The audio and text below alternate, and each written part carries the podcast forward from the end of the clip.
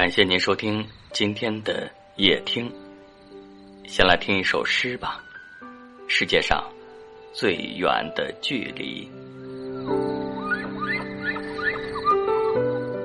世界上最远的距离，不是生与死的距离，而是我站在你面前，你不知道我爱你。世界上最远的距离，不是我站在你面前，你不知道我爱你，而是爱到痴迷，却不能说我爱你。世界上最远的距离，不是我不能说我爱你，而是想你痛彻心脾，却只能深埋心底。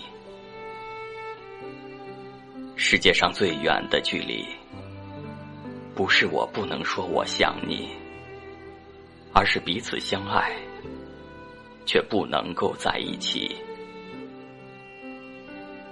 世界上最远的距离，不是彼此相爱却不能够在一起，而是明知道真爱无敌，却装作毫不在意。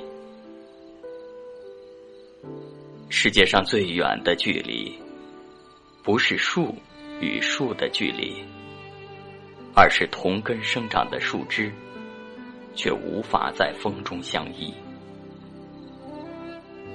世界上最远的距离，不是树枝无法相依，而是相互瞭望的星星，却没有交汇的轨迹。世界上最远的距离，不是星星之间的轨迹，而是纵然轨迹交汇，却在转瞬间无处寻觅。世界上最远的距离，不是瞬间便无处寻觅，而是尚未相遇，便注定无法相聚。世界上最远的距离，是飞鸟与鱼的距离。一个翱翔天际，一个却深潜海底。